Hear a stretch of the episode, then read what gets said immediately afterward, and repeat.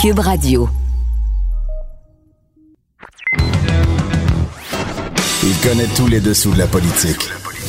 L'économie, la santé, le transport. Antoine Robitaille. Là-haut sur la colline. Cube Radio. Bon mercredi à tous. Aujourd'hui, à la haut sur la colline en quarantaine, entrevue de fond avec Marguerite Blais sur sa responsabilité dans la crise des foyers pour aînés en cette pandémie. Elle dit prendre une part de responsabilité, mais laquelle exactement? On lui pose la question. Elle clame son impuissance à certains égards, d'où ma question. Et à l'instar de Lise Payette, dites-vous, le pouvoir connaît pas? Et ensuite, Catherine Beauvais-Saint-Pierre est avec nous. Elle est présidente de l'Alliance des professeurs et professeurs de Montréal. Elle réagit à la lettre ouverte coup de poing de l'enseignante Martine Bouliane une lettre qui est parue dans la presse, donc une lettre dans laquelle elle dénonçait l'opposition systématique de son syndicat et disait que cette organisation protégeait des incompétents. Mais d'abord, mais d'abord, il y a une vadrouilleuse au bout du fil. Il y a de la joie. Bonjour, bonjour les hirondelles, il y a de la joie. Bonjour Geneviève Lajoie. Allô Antoine. Correspondante parlementaire à l'Assemblée nationale pour le Journal de Québec et le Journal de Montréal, mais correspondante à la maison aussi, hein? Oui, en ce moment, aujourd'hui, oui, c'est le cas, télétravail. Exactement. Et, et, là, il y a cette nouvelle euh, que tu euh, as, sortie, les garderies qui, qui débordent actuellement. Oui, ben, on se rappellera que pour le déconfinement, euh, ce ne sont pas toutes les garderies donc euh, qui, euh, c'est pas tant qu'elles ne seront pas tous, toutes ouvertes, mais elles auront un taux d'occupation limité à 30% euh, ça pourra aller jusqu'à 50% dans certains cas, mais idéalement à 30% C'est ça, j'ai dit actuellement, mais en fait, c'est lorsque ce sera déconfiné. Puis elles débordent parce qu'elles sont à capacité limitée. Exactement, mais c'est pas que ça. C'est parce que là, il y a eu une directive qui a été envoyée euh, par euh, la santé publique à l'effet que euh, les éducatrices qui ont 60 ans ou plus ou qui ont des maladies chroniques, on leur, on leur recommande de ne pas recommencer à travailler auprès des enfants. Donc, évidemment, pour, par exemple, des milieux familiaux euh, où il y en a beaucoup qui sont assez âgés, ben, c'est 3900 euh, garderies en milieu familial qui ne reprendraient pas à compter de la semaine prochaine si on suit ces nouvelles directives-là. Évidemment, ce matin, il y avait Mathieu Lacombe euh, qui était en commission parlementaire virtuelle. Le ministre de la Famille, oui. Oui, exactement, et qui, euh, qui a donc été talonné euh, par les partis d'opposition à ce sujet-là sur le fait qu'effectivement, il n'y aura pas de place. Il l'a reconnu d'ailleurs. Oui, on va manquer de place parce qu'effectivement, le réseau n'est pas ouvert à sa pleine capacité. Il a même invité, en tout cas fortement encouragé les parents qui le peuvent à garder leurs enfants à la maison, mais même à les faire garder euh, par, euh, ça peut être par des, des, étudiants ou des proches. Mais ah. Ah on, on, lui a posé aussi la question, est-ce que ça pourrait être par les grands-parents? Parce que moi, par exemple, personnellement, c'est vers ma mère que je me tournerais. Oui. Euh, alors, il a dit, c'est sûr que ça C'est même ça que tu as fait, je pense. oui, exactement. En tout cas, aujourd'hui, c'est le cas. Euh, donc, est-ce que, est-ce que on peut faire garder nos enfants par nos grands-parents? Parce que ça fait des semaines que M. Arruda, le docteur Arruda, M. Euh, Legault nous disent 60 ans ou plus, il faut éviter des contacts entre les enfants et leurs grands-parents. Il n'y aura pas de serrage dans les bras dans les prochaines, prochaines semaines, dans les prochains mois. Mais là, revirement de situation tout à l'heure, quelques heures plus tard, au point de presse du Dr Arruda, qui était aujourd'hui en compagnie de Geneviève Guilbeault, qui nous a annoncé que finalement, les éducatrices et les professeurs de 60 à 69 ans pourront aussi retourner au travail. Ah euh, oui, oui. Donc, euh, gros revirement aujourd'hui. Euh, J'ai vu un tweet de Paul Journet, euh, notre collègue de la presse, qui dit donc une prof de 62 ans devra travailler en classe au primaire, mais ne pourra pas voir ses petits-enfants. C'est vrai que ça, ben ça, crée des paradoxes, hein? Ben, ça, je pense que ça va en créer dans, dans, la tête de pas mal de gens aussi, de pas mal de grands-parents en ce moment. là, si on suit la logique, les gens qui sont depuis le début, qui évitent de voir leurs petits-enfants et qui, là, voient effectivement des éducatrices et des professeurs qui vont pouvoir voir leurs petits-enfants à journée longue, puis ont, puis, puis le même âge. Hein. Donc, euh, là, en tout cas, il va falloir que l'explication qui a été donnée aujourd'hui par le docteur Arruda, quand on lui a posé la question, c'est que c'est pas pareil parce que quand c'est ton petit enfant, évidemment, tu beaucoup plus proche, plus Ah, enclin à, à le prendre dans tes bras. Tandis que en- les éducatrices en garderie devront porter des équipements, que ce soit un masque et des lunettes de protection. Pour les professeurs, c'est moins clair par ailleurs, là, parce que euh, on ne leur recommande pas, même si certains pourront le faire. là. Donc, euh, c'est l'explication pour le moment, mais évidemment, euh, j'imagine que c'est dans la tête de pas mal de gens.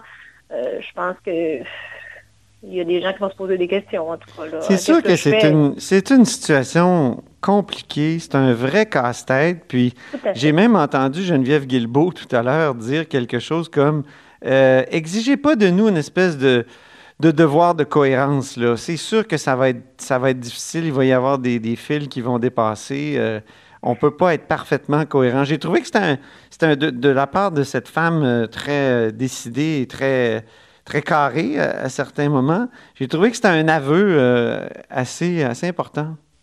Oui, puis euh, le ministre de la Famille, Mathieu Lacombe, a dit exactement d'ailleurs la même chose de ce matin en commission parlementaire au parti d'opposition.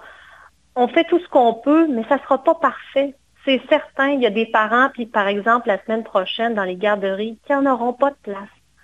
Pourtant, ils sont enseignants, ils sont travailleurs de la santé. Bon, là, il a appelé à vraiment prioriser les travailleurs de la santé, les enfants des travailleurs de la santé. Mais même cette semaine, il y a des enseignants qui n'avaient pas de place. Il y a des enseignants qui n'auront pas de place la semaine prochaine puis qui doivent posément euh, euh, enseigner aux, aux jeunes, aux jeunes à partir de la semaine prochaine. Donc, c'est clair que c'est très compliqué, mais là, on voit que le gouvernement s'ajuste. Je te rappelle quand même, Antoine, au début, là, Mhm. Monsieur Legault parlait des 70 ans et plus qui étaient plus à risque euh, Eh oui. de, de- de complications d'une infection à la COVID-19. là.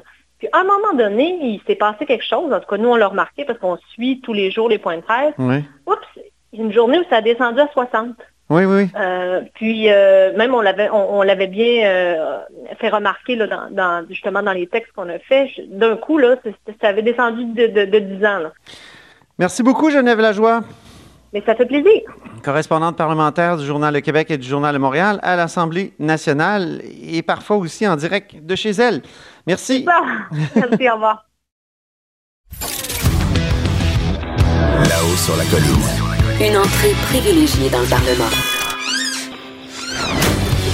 Cube Radio. Au bout du fil, il y a la ministre dont tout le monde parle, Marguerite Blais, ministre responsable des aînés et des proches aidants. Bonjour. Bonjour, M. Robitaille. Alors, avec la crise euh, de la COVID, mais aussi avec ses impacts très graves dans les CHSLD, tout le monde se tourne vers la ministre des Aînés. On se dit où est- où est-ce qu'elle était? Qu'est-ce qui est arrivé? Est-ce qu'elle a manqué de prudence? Euh, Elle nous parle des aînés depuis des années. Êtes-vous une sorte de, bouc émissaire? Ben, écoutez, je porte euh, le titre de ministre responsable des aînés des proches aidants. Pour la première fois depuis, on est maintenant 19 mois au gouvernement, j'ai la, responsabilité des CHSLD. C'est tout à fait normal qu'on se retourne vers moi. Et euh, oui, j'ai pris ma part de responsabilité dans ce qui se passe. Peut-être que la première fois, je ne l'ai pas exprimé aussi clairement, aussi vivement. Euh, mais euh, même aujourd'hui, on pensait que c'était pas de vrai repentir. Puis non, il n'y a pas personne au gouvernement qui m'a demandé de prendre ma part de responsabilité. Absolument pas. C'est moi qui vais prendre ma part de responsabilité en tant que ministre responsable des aînés. C'est un peu normal parce que je me souviens, moi, que quand vous êtes entré en politique, c'était pour, pour justement, euh, euh, comment dire, parler des aînés puis de l'importance de, s'occuper d'eux. Euh, Il y avait l'ADQ à l'époque qui en parlait beaucoup, l'Action démocratique. Vous êtes arrivé en politique avec ce flambeau-là. Donc, c'est un peu normal qu'on pense à vous. Oui, c'est normal, mais en plus de ça, je pense que tout le monde est extrêmement préoccupé par ce virus qui était inconnu hein, à travers le monde entier. On apprend, euh, on apprend à connaître le virus, on dirait au jour le jour. Euh, je vous donne un exemple. On pensait que les personnes qui Oui. étaient asymptomatiques n'étaient pas porteuses du virus. On se rend compte qu'elles sont porteuses du virus. Alors, à tous les jours, on apprend des choses. Et Mhm. puis, évidemment, le virus s'est attaqué aussi. C'est déroutant. C'est c'est déroutant. oui, puis le CHSLD s'est attaqué aux plus vulnérables. Ouais. Et euh, comme, euh, comme société, on a le devoir de protéger les plus vulnérables. Alors, Ouais. c'est extrêmement euh, inquiétant et surtout dans le Grand Montréal, parce qu'on dirait qu'il y a le Québec, oui, bien sûr, il y a des régions qui sont touchées, mais à Montréal, là, c'est comme si, écoutez, à Mhm. Montréal, c'est terrible. Là, Et Vous avez accepté votre part de responsabilité, Marguerite Blais. Je reviens à ça. Mais concrètement, là, que- quelles sont-elles vos responsabilités dans, dans cette situation actuelle des CHSLD, des RPA, des RI et, et autres lieux où on retrouve nos aînés? Ben, quand on accepte une part de responsabilité, euh, on accepte euh, de porter euh, l'entièreté de cette responsabilité-là. Mais quand la COVID est arrivée, ce qu'on a fait, c'est qu'on a préparé les hôpitaux. Et puis, euh, on a certainement euh, délaissé davantage les CHSLD. Peut-être qu'on était moins près, mais il y a des explications, euh, comme on a manqué d'équipement. On manque, euh, on a mo- on manque moins d'équipement maintenant parce qu'on a été capable d'en acheter. Fait que ça veut dire qu'éventuellement, ça va nous prendre vraiment une souveraineté au niveau des, euh, Mhm. de, de l'équipement médical. Deuxièmement, le personnel se promène d'un établissement à l'autre. Alors, en se promenant, il y a eu une propagation du virus. Mais vous n'étiez pas d'accord avec, euh, ces- avec ça, avec le fait que les employés se promènent d'un à l'autre? Ben, c'est une culture hein, euh, qui existe et puis euh, non, je suis pas d'accord avec ça, mais avant la pandémie, là, on va se dire les choses euh, véritablement comme elles sont, il manquait énormément de personnel. Actuellement, il manque à peu près 7000, euh, Oui. entre 7200 7400 personnes qui sont malades ou des personnes qui qui ont peut-être certaines craintes, mais en général, ce sont des personnes malades. On a perdu aussi euh, des professionnels de la santé qui sont euh, morts au combat, comme des personnes aînées. Alors, euh, on a manqué de, de- de protection et les gens se sont promenés. Fait qu'on apprend qu'on peut pas se promener. Hein. Hmm. Mais les gens se Mais promenaient. ne pas que... Mais tout le monde se dit, Marguerite Blais est tellement préoccupée par le sort des aînés, elle a tellement visité les, les, les lieux où les aînés vivent, euh, puis, ça, puis pas juste une fois. Là, je- moi, je me souviens de l'enquête de 2007, euh, donc ça fait longtemps. Est-ce que vous auriez pas dû jouer davantage un rôle de sonneur d'alerte? Ben, De- j'étais là à tous les jours. Dans les réunions, j'étais là à tous les jours. Euh, Ça commence à 7 heures le matin. Et les réunions sont, euh, dans les réunions à 7 heures le matin, ce sont les trois ministres euh, de la Santé, Mais, avec tous les sous-ministres et le directeur national de la Santé publique. mais vous n'étiez pas d'accord avec certaines décisions, comme euh, Ben, le transfert de patients des hôpitaux vers les CHSLD, par exemple. Ben oui, puis je l'ai Mhm. dit, mais quand même, il faut les mettre à quelque part. Hein? Puis Mhm. les zones, les CHSLD, là, faut qu'ils soient équipés de zones froides, de zones chaudes. Il faut développer les zones tampons. Puis dans nos vieux édifices, nos vieux bâtiments, c'est très difficile de faire euh, des zones où on peut isoler des personnes quand on retrouve encore des personnes deux par chambre. Là. Mhm. Tu sais, quand on va à un endroit comme Notre-Dame de la Merci, c'est très, très, très difficile.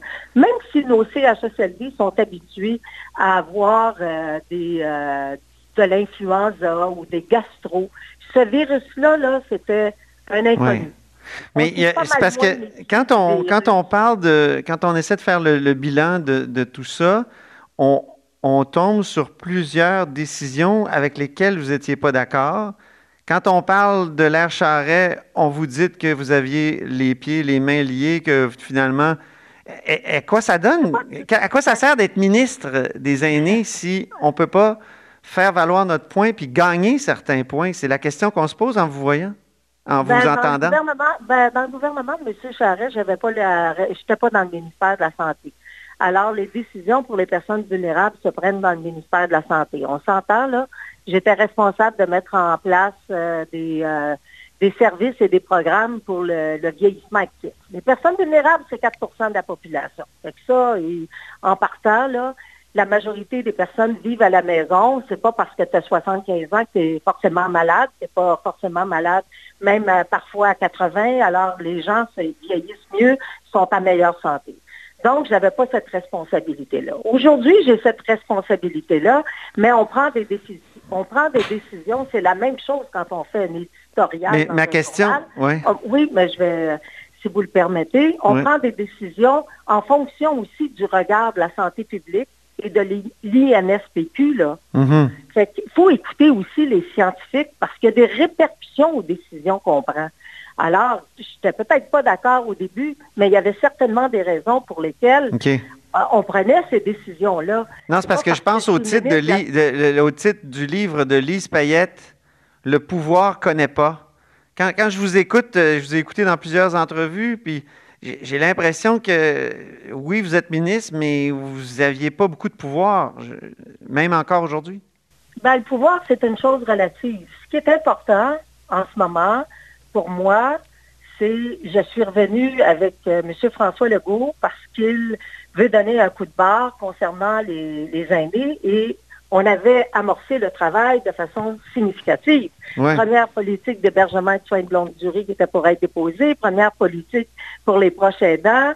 Euh, refaire 25 CHSLD, euh, augmenter les perdièmes pour les CHSLD privés, faire des maisons des aînés. C'est pas que augmenter le maintien à domicile, c'est pas que les Mhm. idées, là, les plans sont pas là. Ils sont là, ils sont travaillés, là. On les a travaillés, on a avancé là-dedans. Mais on a été pris par euh, le virus. Le virus nous a surpris. On n'a peut-être pas été en mesure d'aller aussi vite. Mais quand je suis au Conseil des ministres, je peux vous dire que je parle Ah, ça, je suis si certain. Pas oui. parlé, Si je n'avais pas parlé, pensez-vous que le gouvernement aurait investi 2,6 milliards de dollars pour à la fois euh, refaire des immeubles qui n'ont pas été refaits depuis 25 ans et pour refaire de nouvelles places qui euh, sont euh, plus adaptées Ouais. aux personnes qui habitent actuellement dans les CHSLD qui ont des troubles neurocognitifs majeurs. Un Mais, la, pandémie, c'était comme un, un test pour un gouvernement quand même qui, qui met en avant la, la- la- la défense ou la protection des, des aînés. Puis on a l'impression que on a d'une certaine façon blindé l'avant de la maison, mais on a laissé la porte euh, arrière ouverte, c'était les CHSLD. Oui, mais c'est un peu un test, euh, je dirais, pour euh, tous les gouvernements, euh, presque tous les gouvernements du monde entier, là, cette pandémie-là, là, c'est pas unique au Québec. Mais on avait la chance de voir l'expérience de l'Espagne, de l'Italie, euh, de la France. Oui, mais ici, on a beaucoup, beaucoup, beaucoup, beaucoup, beaucoup de milieux euh, de vie pour nos personnes aînées. hein. On a 2600. C'est au Québec où on a le plus de milieux de vie. OK. Par rapport au reste du Canada, on a développé énormément des résidences privées, les ressources intermédiaires, les ressources de type familial, les CHSLD privés, publics, privés conventionnés. On a beaucoup de types de milieux. Donc, on doit jeter un regard là-dessus. Là. Ça, ça va être euh, un exercice euh, extrêmement important à faire. Il va falloir davantage développer le Ouais. maintien à domicile pour garder les gens chez eux. Puis on va Mais ça, vous disiez ça en, 2000, euh, en 2007? ben, je Je répète, euh, je suis con, je suis, j'imagine, euh, M. Robitaille, si j'ai dit ça en 2007, là, je suis pas mal conséquente avec euh, ma pensée. Vous parliez aussi de la rénovation des CHSLD en 2007. J'ai- En 2008, en fait, j'ai- j'ai retrouvé un, un point de presse, euh, d'ailleurs, que j'avais présidé, où, euh, et, et où vous présentiez le rapport de Mme Goldblum et de M. Régent Hébert. Ouais. Puis vous disiez à ce moment-là, il y a 725 millions de dollars pour rénover les centres d'hébergement de soins de longue durée. Il y a 14 millions de dollars qui ont été annoncés pour la formation. Donc, euh, vous disiez, on est déjà en action. Mais ça, euh, il semble Ben, bien que ça. Est-ce qu'on doit faire un constat d'échec de ces Ben, actions-là? non, non, il y a des choses qui ont été faites. Euh, M. Yves Bolduc, euh, le docteur Yves Bolduc, euh, il a travaillé beaucoup. Il y avait des chambres à trois, à quatre personnes. Il a travaillé quand même à, à faire en sorte qu'il y ait euh, euh, des chambres euh, uniques, là, euh, et on a retrouvé des chambres uniques avec une toilette partagée euh, dans plusieurs établissements. là. C'était plus vétus que ça ne l'est, mais il reste encore beaucoup d'établissements vétus. Donc, il y a eu quand même des choses qui ont été faites, mais on n'a pas fait le ménage partout. Là. Parlant de ménage, euh, les et ve- 103, là. Ouais. Les 103 CHSLD, là. les ressources intermédiaires, est-ce que ça vous inquiète? On, on a révélé, nous, au, au bureau d'enquête, euh, les, les relations mafieuses de propriétaires de ressources intermédiaires. Est-ce que ça, ça vous inquiète? Ben oui, ça m'inquiète. Écoutez, euh, c'est très inquiétant. Puis, euh, il faut vraiment se pencher aussi sur les ressources intermédiaires, les négociations, euh, faire en sorte aussi que les perdièmes euh, suivent, hein, Mm. parce que on a, on a développé beaucoup à l'extérieur du public. C'était des choix économiques qu'on- aussi qu'on a fait. Ça coûte beaucoup moins cher développer des places dans le privé que de développer des places dans le public. Alors, c'est très, ça coûte très, très cher l'hébergement. Mais est-ce que ces choix-là sont les bons choix? C'est la question qu'on doit se poser Mhm. pour prendre soin de façon correcte, équitable, nos personnes les plus vulnérables dans notre société. Est-ce que c'est normal, M. Robitaille, qu'un établissement privé, un CHSLD, euh, que le per diem soit au plus bas soumissionnaire et que la personne reçoive 125, 185 dollars euh, pour euh, une personne hébergée comparativement à 250 ou 270 dans un CHSLD privé conventionné. Puis que ça va à des, à des voulez-vous gens qui ont des la- relations louches en plus? Ben, Pour ce qui est des, euh, ressources intermédiaires qu'on a, qu'on a pointées, nous? Oui, mais là, je parlais pas de ressources intermédiaires. Ah, OK, je OK. parlais là, de CHSLD, OK. et je parlais de per diem. Et que je vous disais, c'est comment voulez-vous que la qualité des soins et des services soit la même si, Ouais. si le montant d'argent qui est offert pour prendre soin de la personne est moins élevé? Fait Mhm. que ça, là, déjà, là, on a commencé à régler ce problème-là. Euh, on a beaucoup de travail, on a toutes les pierres à retourner. Et euh, moi, je sais qu'ils vendent actuellement, là, Mhm. mais euh, M. Robitaille, je vais avoir 70 ans en septembre. Je suis pas revenue en politique pour faire une carrière. Ma carrière est derrière moi. Je suis venue pour euh, me relever les manches. J'ai pas. euh, Madame pas Blais, Madame. Blais, euh, votre, euh, votre âge est, est vraiment vénérable, mais ça ferait de vous une jeune politicienne aux États-Unis. C'est gentil ce que vous venez de dire, mais. Alors, tout est relatif. Mais, mais je veux revenir aux ressources intermédiaires. Madame Blais, je veux revenir aux ressources intermédiaires parce Oui. que notre enquête était vraiment euh, troublante. Et, et je me demandais si euh, vous êtes déjà retrouvé dans des activités de financement, parce que c'était des gens qui finançaient beaucoup le Parti libéral du Québec à l'époque. Euh, êtes-vous, vous êtes-vous déjà retrouvé dans des activités de financement en présence des personnes qu'on, a, qu'on a pointées dans le, dans le journal en fin de semaine? Ben, est-ce que vous parlez de monsieur, euh, il faudrait me nommer des noms, là, parce que, est-ce que vous parlez de monsieur, Ch- le propriétaire euh, de la résidence Entre autres. Ron, là? Oui. Ben, écoutez, je sais que pendant la campagne électorale avec monsieur Jean Charest, on est allé là. J'ai vu une image à la télévision, fait que je sais qu'on est allé là.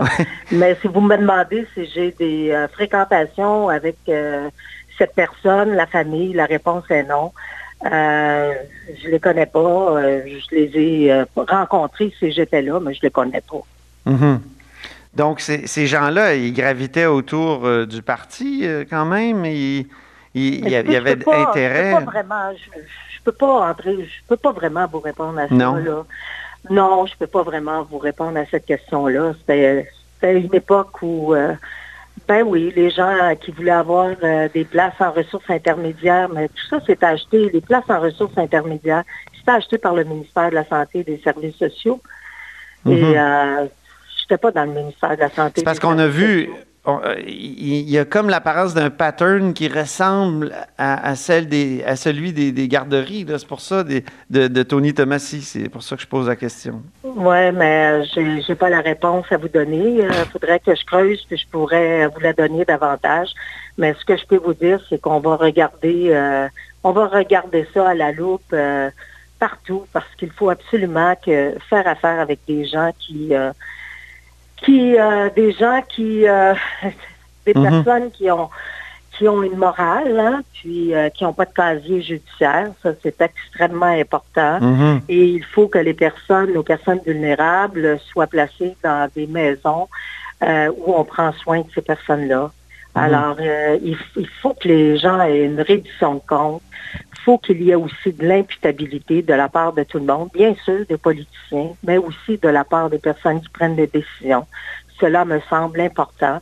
Puis il va falloir revoir notre système actuel sans défaire nécessairement les Mhm. structures, mais faire en sorte euh, que le personnel soit euh, dédié, faire en sorte aussi qu'on ait une gouvernance locale par rapport au CHSLD, faire en sorte qu'il y ait une, une- des enveloppes dédiées. Il va falloir travailler euh, pour euh, mieux euh, outiller notre euh, système euh, euh, de Mais milieu vous- vie pour nos vous comprenez que- vous comprenez que-.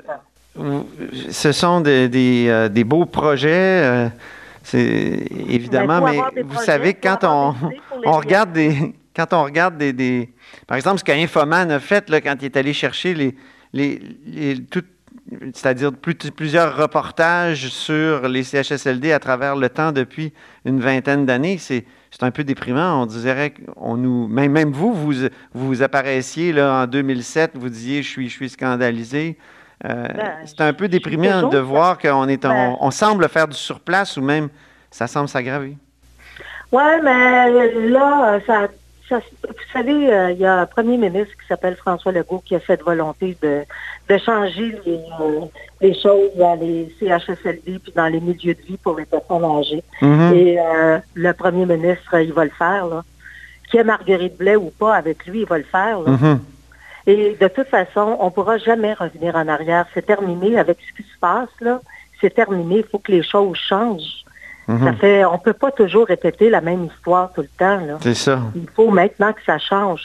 D'autant plus, on est l'une des populations les plus vieillissantes au monde. C'est ça aussi la réalité.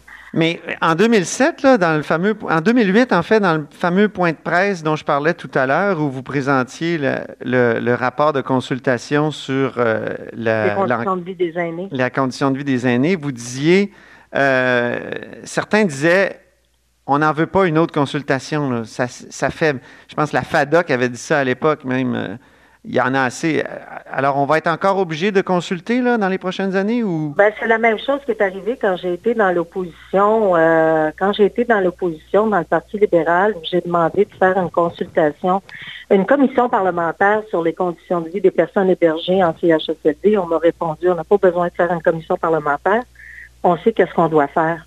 On le fait pareil, la commission Mais il y en a fait, il y en a fait une pareil, c'est ça? Ils ont, fait le tour du Québec avec Marie Montpetit, entre autres. Euh. Ben, savez-vous ce que ça a donné? Ça a donné quelque chose d'important. Ah. Parce que dans cette commission parlementaire, on voulait examiner aussi le fait qu'il y avait des jeunes qui vivent en CHSLD. Il y a 10 de la population âgée de 65 ans et moins. Et voyez-vous ce qui va se passer? On va construire des maisons alternatives parce que c'est inadmissible que nos personnes de 43 ans ou de 50 ans soient avec des personnes en perte cognitive dans les établissements. Mhm. Alors ça, ça va donner quelque chose. Et ça vient, savez-vous d'où? De cette consultation publique-là. Parce que dans le rapport à la fin, c'était clair qu'il fallait que nos personnes plus jeunes soient hébergées ailleurs. Ces gens-là ont, ont besoin aussi d'une qualité de vie. Ils ont besoin d'avoir des loisirs qui sont très différents, sont beaucoup plus techno. Euh, ils ont besoin aussi de conversation. Ils ont besoin de sortir à l'extérieur. Donc, ils se retrouvent dans un milieu de personnes très âgées et euh, il faut que ça change. Et voyez-vous, avec les maisons des aînés alternatives, ça, ça va changer. Déjà, là, il y a un changement qui va s'opérer. Parfois, les, changements, ça prend du temps, hein? Changement organisationnel. Ben oui. Et, mais, dans la vie, là, si on n'a pas d'idée, si on n'a pas de plan, si on ne veut pas faire des changements, si on n'est pas capable d'être dans le vent, ben, on est aussi bien de rester à la maison. Puis moi, j'ai décidé de ne pas rester à la maison, de, de me tenir debout puis de continuer. Je vous répète, vous êtes une jeune politicienne selon les standards euh, des États-Unis. Puis, M. Robitaille, pour que ce soit bien compris par tout le monde, oui, je prends ma part de responsabilité en tant que ministre responsable des aînés et des proches aidants. Très bien. Ben, merci infiniment pour cette longue conversation. C'est très ben, intéressant. On a fait le tour de la question. Merci beaucoup. merci beaucoup. Au revoir. Là-haut sur la colline. La politique autrement dit. Au bout du fil, il y a Catherine Beauvais-Saint-Pierre, présidente de l'Alliance des professeurs et professeurs de Montréal. Bonjour. Bonjour. Donc, lettre coup de poing euh, hier dans la presse qui a beaucoup fait jaser, une lettre de Martine Bouliane, une enseignante euh, qui euh, attaque son propre syndicat et c'est justement l'Alliance des professeurs de Montréal. Comment vous avez réagi à cette lettre-là qui dit que le, syndicat fait preuve d'opposition systématique, a vraiment nuit aussi pendant la pandémie? comment vous avez réagi? Bien évidemment, on trouve ça dommage d'entendre ce, genre de message-là parce que actuellement, euh, ce à quoi on travaille au syndicat, c'est de s'assurer que les profs vont pouvoir avoir une rentrée scolaire en toute sécurité. C'est ça notre mandat actuellement. On travaille de concert avec la commission scolaire depuis le début de la crise. Donc, euh, de dire que notre rôle, c'est de mettre des bâtons dans les roues, c'est faux. Notre rôle, c'est de s'assurer que les profs vont pouvoir aller travailler, mais sans compromis pour leur santé et leur sécurité. Et je dois dire que la plupart des profs euh, ont hâte de retourner enseigner. Les profs, ont le goût de de revoir leurs élèves, mais ils n'ont pas envie d'aller risquer leur santé et leur, leur vie pour certains, si, Mhm. si certains ont des, des santé fragiles.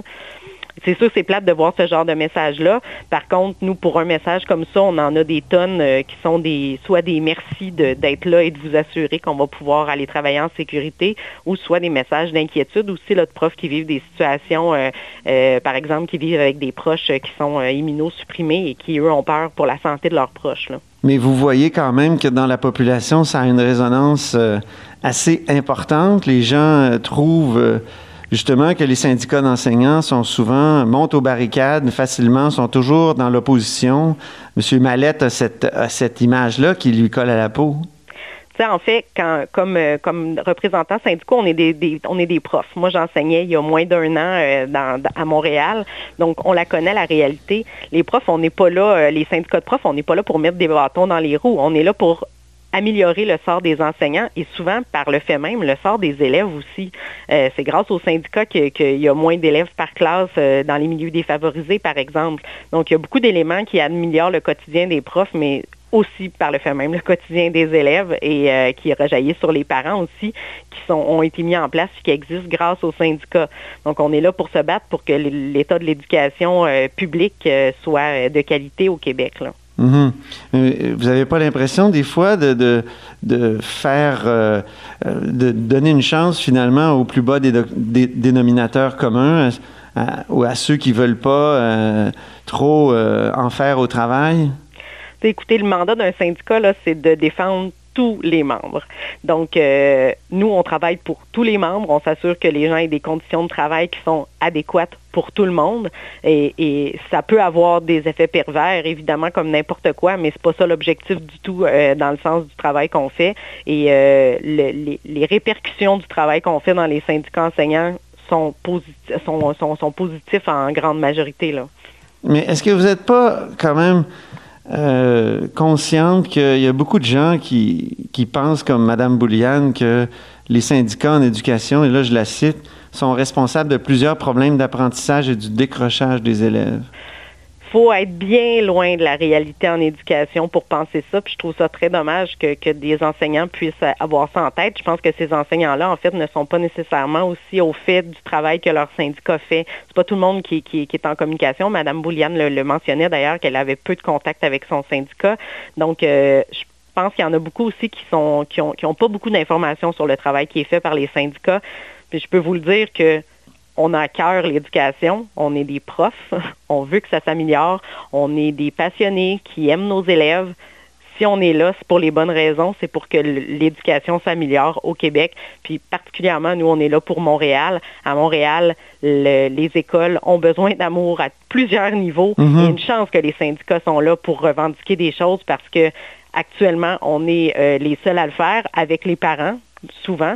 Donc aussi, si vous regardez là, par rapport à la situation actuelle de la pandémie, vous allez voir que les groupes de parents euh, à Montréal ont les mêmes, euh, les mêmes préoccupations que nous en grande majorité. On a même de plus en plus des associations de cadres, donc de direction d'école qui ont les mêmes préoccupations que nous. Il n'y a pas seulement les syndicats qui ont, qui, ont des craintes par rapport à ce qui se passe actuellement, c'est le milieu de l'éducation qui a des craintes. Est-ce que les syndicats protègent des incompétents? Le syndicat protège tous les profs, tous, tous les membres. C'est ça le mandat d'un syndicat, c'est dans la loi. Alors, ça, c'est un des mandats, protéger les membres, les défendre, ça fait partie de notre travail. Ça, c'est une partie du travail, de, les défendre. D'un autre côté, on a toute la partie qui est de euh, travailler sur les négociations, s'assurer que ça se passe bien dans les écoles, que les- justement que les conventions collectives sont respectées. Puis tout ça, ça a des avantages, oui, pour les profs, mais ça a aussi des avantages pour les, pour les élèves. Mais il se pourrait donc que dans le lot, il y ait des incompétents qui soient protégés à cause de votre obligation de, protection, de représentation. Écoutez, moi, j'irai même pas dans ce- cette avenue-là parce que euh, dans les syndicats, euh, tout ce qui est euh, protection des membres, défense des membres, à l'Alliance des profs, ce sont nos conseillers qui font ça. On a des conseillers qui sont spécialisés, qui font ce travail-là. Ils le font très bien et ça fait effectivement partie du mandat de défendre des enseignants qui, par exemple, auraient une mesure disciplinaire qui viendrait de la direction d'école, qu'elle soit justifiée ou non le mandat du syndicat est de les défendre. Mais comme je vous dis, C'est comme un avocat, un, un avocat de la défense qui, peut défendre un cette- grand criminel. On pourrait le voir de cette façon-là, si vous voulez. On, on s'entend qu'on n'est pas dans le Non, non, non, non. mais oui, on pourrait le voir de cette façon-là. C'est une façon de voir les choses, effectivement. Il a droit à une défense pleine et entière, c'est ça que vous voulez dire? Exactement, tout à fait. Vous l'avez bien dit, donc ils ont droit à une défense. Par contre, comme je vous dis, cette, euh, souvent c'est de ça qu'on parle quand on parle de- des syndicats. Et euh, je peux vous dire, pour y être depuis euh, presque un an maintenant, que mon énergie, elle n'est pas mise sur ça la majorité du temps. Elle est mise sur tout le reste, c'est-à-dire s'assurer qu'on va pouvoir avoir des meilleures conditions dans nos écoles. Évidemment, pour les profs, c'est sûr, on travaille pour les profs, mais euh, je vous dirais que c'est un milieu qui est assez particulier, le milieu de l'éducation, parce que la majorité des revendications des profs euh, ont des effets directs sur les élèves. Euh, je ne sais pas si vous avez déjà entendu un chauffeur d'autobus dire euh, j'aimerais avoir des telles telles conditions parce que comme ça mes usagers vont être plus heureux. C'est assez rare qu'on entend ça et c'est normal aussi parce que quand on est en négociation, on veut demander des choses pour nous. Sauf que vous irez voir les demandes de- que, les enseignants font. En très grande majorité, c'est des demandes qui vont avoir des effets positifs sur les élèves. Par exemple, de dire qu'on veut plus de, on, on demande que les élèves aient plus de, de- de soutien, d'avoir moins d'élèves dans les classes. Tout ça, c'est pas juste pour que la- le, le quotidien du prof soit, soit plus agréable. C'est aussi pour que les élèves puissent avoir un enseignement de meilleure qualité, puis que l'éducation au Québec, pour nous à Montréal, dans notre cas en particulier, soit améliorée et qu'on puisse enfin travailler dans des contextes qui sont euh, agréables. Mhm. Mais en même temps, euh, pendant la pandémie, là, Mme Bouliane a dit que l'intransigeance de son syndicat euh, a amené à faire, ne nous a pas amené à faire du vrai enseignement à distance comme en Ontario. En fait, euh, ça, ça, c'est un peu dommage parce qu'il y a beaucoup de fausses informations véhiculées dans ce texte-là. Euh, ce problème-là de- de- d'enseignement à distance, il était partagé par tous les acteurs du milieu de l'éducation. On a des enseignants qui n'ont pas d'ordinateur parce que vous n'êtes pas sans savoir qu'on manque de matériel dans les écoles. Mais on a aussi des élèves qui sont sans ordinateur ou sans matériel informatique. Actuellement, on salue, là, la- la- la- le gouvernement d'ailleurs va, va parler d'iPad qui serait envoyé. Oui. Notre- la commission scolaire de Montréal aussi est allée, euh, quand, quand on a pu enfin mettre les pieds dans les, les écoles, parce qu'on n'a pas pu mettre le pied dans les écoles pendant très longtemps, il y a des ordinateurs qui, sont à- qui, ont, qui, qui ont, qui ont été euh, sortis des écoles pour être donnés à ces élèves-là. Mais il faut comprendre que pendant plusieurs semaines, il y avait des enfants qui n'avaient pas d'ordinateur à la maison, qui n'avaient aucun moyen de, euh, de communiquer avec leurs enseignants. Euh, je veux parler au niveau informatique, justement. Et une autre bataille qu'on a dans, dans, dans les syndicats enseignants, c'est de s'assurer que euh, on a aussi un enseignement qui va être équitable, puis de s'assurer qu'on ne va pas avoir un clivage. On parle de, de, de- d'écoles à deux, trois vitesses maintenant, même avec les projets particuliers. Nous, la dernière chose qu'on veut, là, c'est que les élèves les plus défavorisés, puis qui sont dans les situations les plus précaires, soient encore une fois dév- défavor- dé- dévalorisés, ben, qu'ils soient dans une situation défavorable finalement à cause de la pandémie. Et euh, ça, c'était un des premiers problèmes, donc le problème technique. La deuxième chose, euh, c'est que euh, on demandait aux profs de- d'entrer en contact euh, avec, euh, avec des, des élèves ou de leur envoyer des travaux, ce qui euh, ne nous causait pas problème à la base, mais fallait qu'on soit conscient aussi qu'il y avait de ces enseignants-là qui étaient peut-être des parents monoparentales avec quatre enfants à la maison ou qui étaient malades eux-mêmes, donc qui vivaient Ouais. des Les situations monoparentaux, oui. voilà. Donc, on, on- on a des enseignants aussi qui étaient dans des situations difficiles. Donc, nous, il fallait s'assurer que ces enseignants-là ne seraient pas pénalisés à cause de leur situation particulière due à la crise. Mais euh, il n'y a jamais été question d'interdire euh, aux profs de parler aux élèves. Euh, Moi-même, ma fille est en deuxième année. Elle reçoit des appels de Mais son que. Euh, Moi, j'ai eu des, des lettres de parents outrés là, qui ont dit que ça a pris cinq semaines avant qu'on contacte leur enfant. Qu'est-ce que. Il n'y aurait pas moyen que le syndicat, comme un ordre professionnel, un peu dise qu'il faut protéger le public? Vous l'avez dit tout à l'heure, on, veut protéger les enfants. Est-ce qu'il n'y aurait pas eu moyen qu'il y ait un mot d'ordre de- des Mais- syndicats pour dire bon, arrêtez de trouver des raisons pour pas contacter les enfants, là, puis il faut faire notre travail? Mais ce que vous me décrivez actuellement, ça, c'est le rôle d'un employeur. Ouais.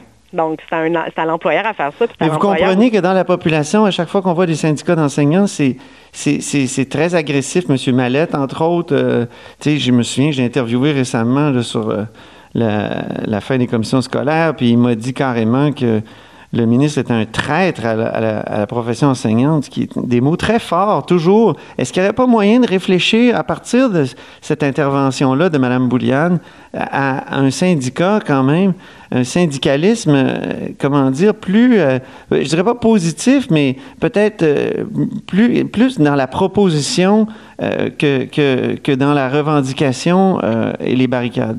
Ben, moi, je veux pas aller sur les autres syndicalistes. Je veux parler de mon syndicalisme à moi. Mon syndicalisme à moi, c'est un syndicalisme qui est très humain, justement. Euh, comme je vous disais, euh, moi, il y a pas très longtemps, j'étais dans une classe, donc euh, mon, mon cœur de prof, là, il est encore très, très, très, très près de la réalité. j'étais encore en communication avec mes... Évidemment, on est en communication avec des membres, mais j'étais encore en communication aussi avec beaucoup de, de collègues que j'avais. Je n'ai euh, jamais eu cette impression-là. Moi, je vous parle de moi en ce moment. Je ne veux pas porter de jugement sur les autres du tout. Je ne suis pas là pour parler des, des, autres représentants syndicaux. Mais à l'Alliance des profs, on est vraiment dans justement dans la proposition. On, on est constructif nos, communications avec la commission scolaire, évidemment, ne sont pas publiques, mais euh, si vous alliez cogner à leur porte pour savoir euh, comment euh, le travail se fait avec, avec nous, je suis certain qu'ils vous disent... Vous me dites au fond qu'on vous voit juste quand vous êtes fâché. Ben en fait, c'est qu'on s'intéresse... Ben effectivement, c'est qu'on s'intéresse pas non plus à ce quand il y a un conflit. Tout à fait. Mm. C'est toujours quand il y a un conflit qu'on s'intéresse à ce qui se passe avec les syndicats. Donc, on s'intéresse pas à savoir qu'est-ce qu'on fait de positif puis qu'est-ce qu'on qu'est-ce qu'on qu'est-ce qu'on fait gagner aux profs et aux élèves c'est pas qu'on n'essaie pas que, les gens le sachent, mais les médias ne s'y intéressent pas, ils s'intéressent au conflit. c'est un bel exemple ce qui s'est passé hier. Euh, euh, il y a beaucoup d'accent qui est mis euh, sur, sur, ce message-là de cette enseignante-là, qui d'ailleurs est d'une de nos membres et qui a le droit, qui, a le droit de, penser aussi ça. Eh oui, c'est ça. Est-ce qu'il y a des dangers de représailles pour elle? De la part du syndicat? Ou, oui, ou, ben des, ou, des, membres ou des, ben, des autres membres? Ben écoutez, c'est sûr qu'on a vu qu'il y avait des membres qui étaient en colère, ben, des dangers de représailles. Ben, premièrement, au niveau du syndicat, évidemment qu'il n'y a pas de danger de représailles. Tout le monde a le droit à son opinion. Euh, euh, au niveau des membres, ben, c'est ce que je pourrais vous dire par contre, c'est qu'on en reçoit aussi nous autres des lettres qui disent le contraire de ce que Mme Bouliane euh, dit. puis je suis certaine que les journaux en reçoivent aussi de ces lettres-là malheureusement, ce, ne sont pas nécessairement celles-là qui sont publiées, puis c'est pas ces personnes-là qui vont être invitées après à aller à des émissions euh, de télévision parce que c'est moins euh, percutant, c'est moins choquant comme mhm. discours. En fait, ça, ça correspond avec ce qu'on lit dans les journaux, avec ce que les comités de parents disent, avec ce que de plus en plus euh, même la commission scolaire les commissions scolaires anglophones même nous disent qu'ils ont de la, qu'ils, ont, qu'ils craignent la rentrée. Et à Montréal, les commissions scolaires anglophones ont des taux d'occupation de 30-40% des fois dans leurs établissements et ils craignent de ne pas pouvoir ouvrir de façon sécuritaire. Imaginez-vous nos écoles qui débordent, qui sont occupées à 130% C'est là où je trouve que c'est dommage de marginaliser l'opinion des syndicats enseignants en ce moment parce qu'en fait, on reflète l'opinion de plusieurs groupes de personnes qui ont les pieds dans les écoles et qui voient ce qui se passe. On ne fait pas cavalier seul actuellement. On travaille avec d'autres personnes, puis les autres groupes ont aussi ces craintes-là. Et tout le monde a ces préoccupations-là. Donc, c'est ce que je trouve dommage de, qu'on soit stigmatisé tout d'un coup, alors qu'en fait, euh, on, répand un, discours euh, qui, qui, touche à beaucoup de personnes, qui rejoint plusieurs personnes aussi. OK. Ben merci beaucoup, Catherine Beauvais-Saint-Pierre. Ça me fait plaisir. Vous êtes présidente de l'Alliance des professeurs et des professeurs de Montréal. Vous êtes à l'écoute de là-haut sur la colline. Cette émission est maintenant disponible en podcast. Rendez-vous dans la section balado de l'application ou du site cube.radio pour une écoute sur mesure en tout temps. Cube Radio, autrement dit. Et maintenant, autrement écouté.